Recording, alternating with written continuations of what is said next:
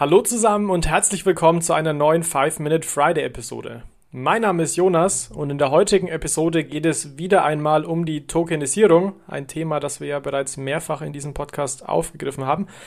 Allerdings geht es heute nicht um die Tokenisierung allgemein, sondern es geht um einen konkreten Anwendungsfall, und zwar die Tokenisierung von Immobilien.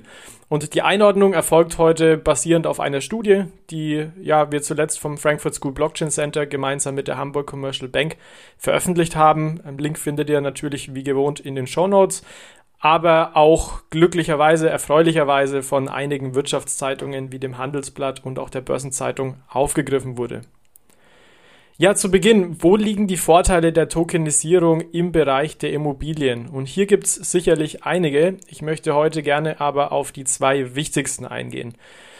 Erster Vorteil, kostengünstige Fraktionalisierung von Immobilien. Das heißt, Immobilien können in kleinsten Teilen gehandelt werden. Heute kann man ja, wie man weiß, nur in ganze Immobilien investieren.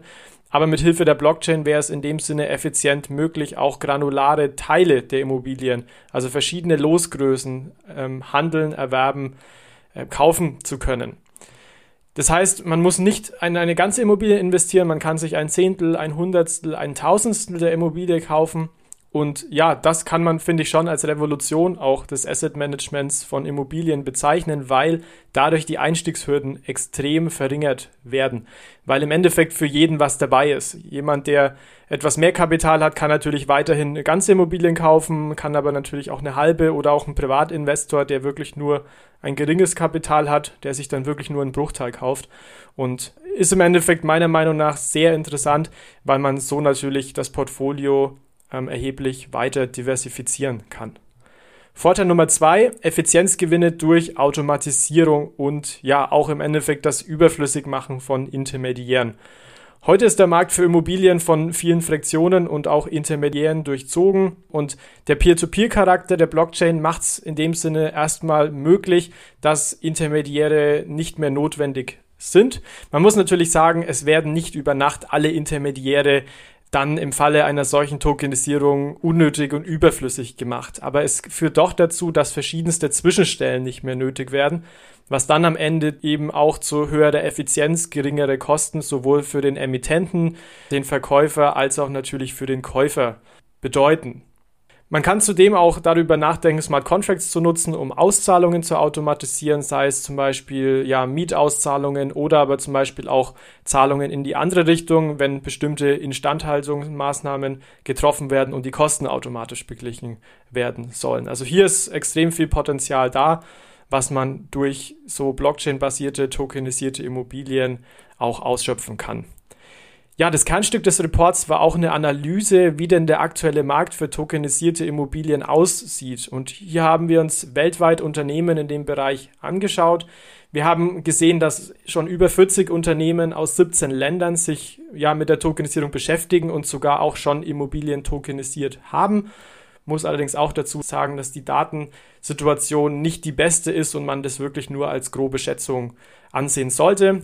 Was aber deutlich wird, ist, dass die USA mit 13 Unternehmen Spitzenreiter ist, gefolgt von Deutschland mit ähm, 6 und der Schweiz mit 4. Das heißt, hier wirklich an, in den Top 3 sowohl Deutschland als die Schweiz, was meiner Meinung nach sehr erfreulich ist. Hinsichtlich Technologie sieht man, dass knapp 60 Prozent auf ähm, Ethereum basieren, meistens auf einer privaten Variante, 7% auf Stellar, 5% auf ähm, Tezos und was ich vor allem auch sehr spannend fand, waren die verschiedenen Renditeversprechen. Also man hat hier eine breite Spreizung bei den Renditespannen, teilweise zwischen 2 und 3 Prozent und teilweise auch, aber auch um die 20 Prozent jährliche Rendite. Was man aber sagen kann, ist, dass an sich die Rendite im Durchschnitt schon höher ist, einfach weil man sich durch die Blockchain viele Intermediäre sparen kann und dementsprechend auch ja, geringere Kosten für den ähm, Emittenten, Verkäufer hat was sich dann auch in höheren Renditen für den ähm, Käufer oder Halter widerspiegelt. Man muss aber auch sagen, dass heute noch einige Entwicklungsvoraussetzungen fehlen, damit die Tokenisierung wirklich noch weiter vonstatten gehen kann. Dazu gehört zum Beispiel höhere rechtliche Klarheit. Heute sind ja in Deutschland durch das elektronische Wertpapierhandelsgesetz schon digitale Schuldverschreibungen jetzt, Blockchain-basierte Schuldverschreibungen reguliert. Das betrifft allerdings noch nicht die Finanzinstrumente rund um die Tokenisierung von Immobilien oder auch die tokenisierten Immobilien an sich.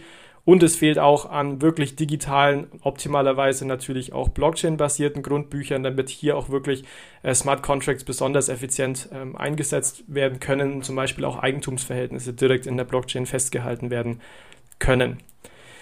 Wie schaut mein Fazit aus? Also der Markt entwickelt sich sehr dynamisch. Es gibt große Vorteile rund um die Tokenisierung und Nutzung der Blockchain im Immobiliensektor, vor allem durch eine höhere ja, Zielgruppe und höhere Anlegerschaft, wenn man so möchte, weil einfach die Eintrittsbarrieren verringert werden können. Auch im Durchschnitt höhere Renditen durch die das überflüssig machen, zumindest teilweise von Intermediären. Aber man muss auch klar sagen, wichtige Grundvoraussetzungen sind noch nicht erfüllt, vor allem hinsichtlich recht regulatorischer Sicherheit oder auch der Digitalisierung von Grundbüchern. Hier ist jetzt die Politik gefragt. Das heißt, Deutschland kann hier ein Vorreiter sein. Man sieht es aktuell bei den Projekten, dass Deutschland in den Top 3 vertreten ist. Allerdings müssen nun die Grundvoraussetzungen geschaffen werden, dass Unternehmen natürlich in dem Bereich noch aktiver werden und auch noch mehr Investitionen rund um tokenisierte Immobilien getätigt werden können. Ja, das war's von meiner Seite. Ich wünsche euch ein schönes Wochenende und bis zum nächsten Mal. Ciao, ciao.